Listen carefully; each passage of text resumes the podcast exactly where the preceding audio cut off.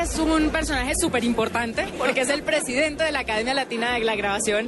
Y bueno, nos está acompañando en la nube de Blue Radio, que es un programa de tecnología y que la tecnología indiscutiblemente está unida al tema de la música. Bienvenido a la nube.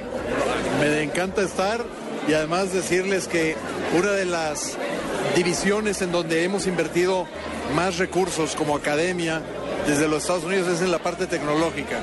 No solamente porque creemos en ella, sino porque creo que es la forma en que vamos a poder invitar a la nueva generación a que conozca más de su propia música y que también entienda que respetar la música es ayudar a la música a su propio país.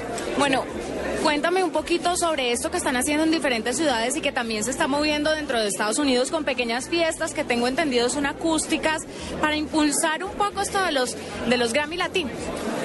Lo que hicimos fue, eh, tenemos varias divisiones, tenemos un programa que se llama Latin Grammy en las escuelas, que se llevó a cabo el día de ayer. Llevamos ingenieros de producción, llevamos eh, artistas como Fonseca, eh, gente de medios de comunicación como Leila Cobo, para que hable con los muchachos y les expliquen que una vez que terminen y tengan su diploma, hay todo un trabajo por hacer, pero también no hay un pretexto para no hacer, porque hoy en día tienen la tecnología en sus manos. Eh, ese programa se llama Latin Grammy en las escuelas. Tenemos desde luego la entrega anual de Latin Grammy, un programa que se llama las fiestas callejeras de Latin Grammy, donde ya este año debemos de estar llegando a los 900 mil asistentes, que son familias completas que van los domingos de 3 de la tarde a 8 de la noche a bailar, todos juntos, eh, sin costo. Este, todo es con el ánimo de llevarles la música, la música. Y este evento se nos ocurrió crearlo hace como tres años, que es como nuestro evento más classy, por así llamarle, en donde invitamos a artistas de distintas nacionalidades a hacer fusiones interesantes y a presentarse en cuestiones acústicas sin que haya gran producción, pero en donde ellos estén eh, con la oportunidad de enseñar su verdadero talento.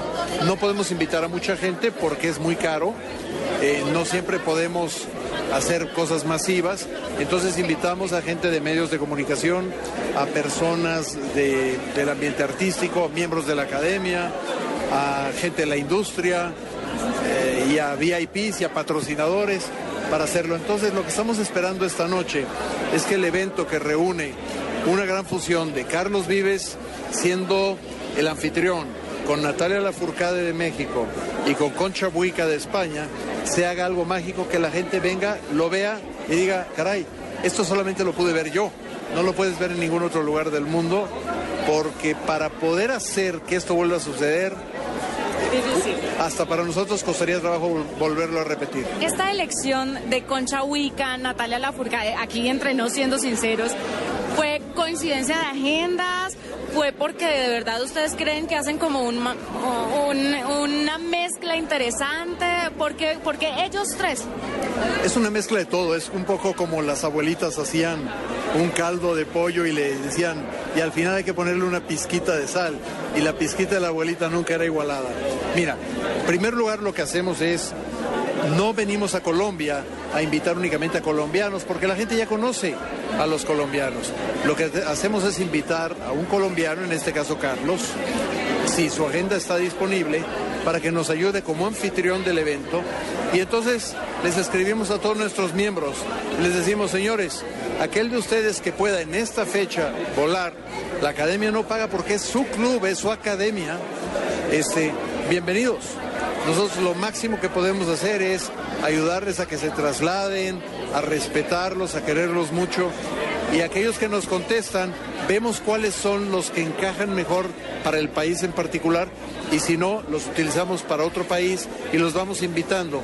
Lo que sucede en el camino, puedes imaginarte todo, desde, sí, coincidencias, oportunidad de poner las agendas juntas, de repente ideas de creatividad, mira, checa esta, checa con esta otra, o checa este, checa con este otro, o a lo mejor un grupo. Y al final se dan esas magias, pero no hay una agenda determinada de, mmm, esta es la fórmula matemática perfecta. Lo bello del arte y lo bello de la industria en la que me manejo es que no hay fórmulas escritas, no hay fórmulas perfectas.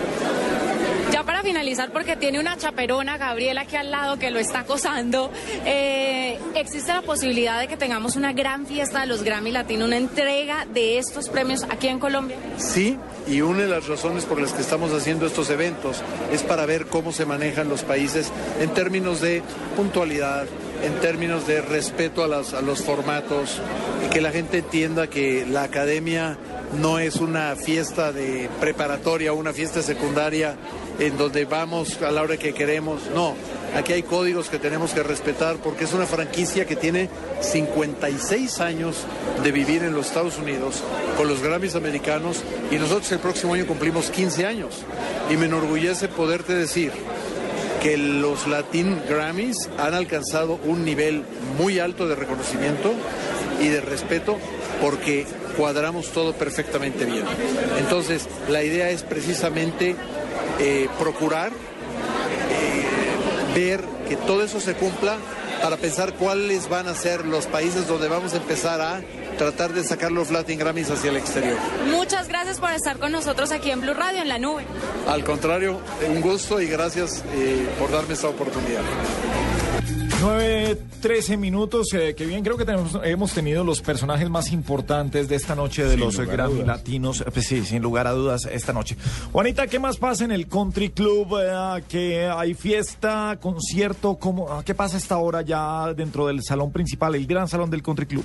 Mire, hay una fiesta muy privada, muy íntima, con uno se da cuenta que es una fiesta privada cuando hay sofás donde uno se puede sentar.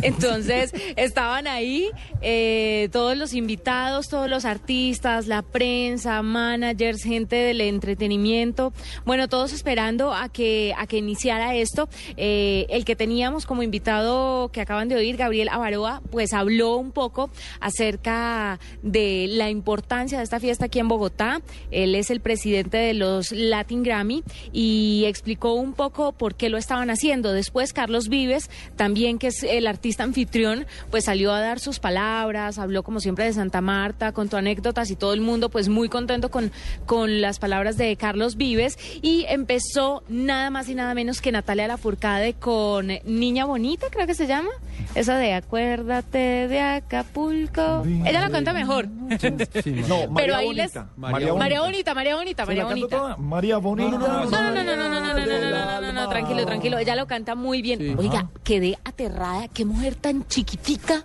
y qué voz para salir de ese cuerpo. Sí. Eh, eh, Venga, Natalia ah. Lafourcade es uno y- es un metro cincuenta de estatura, es Mientras- un metro y medio de señora.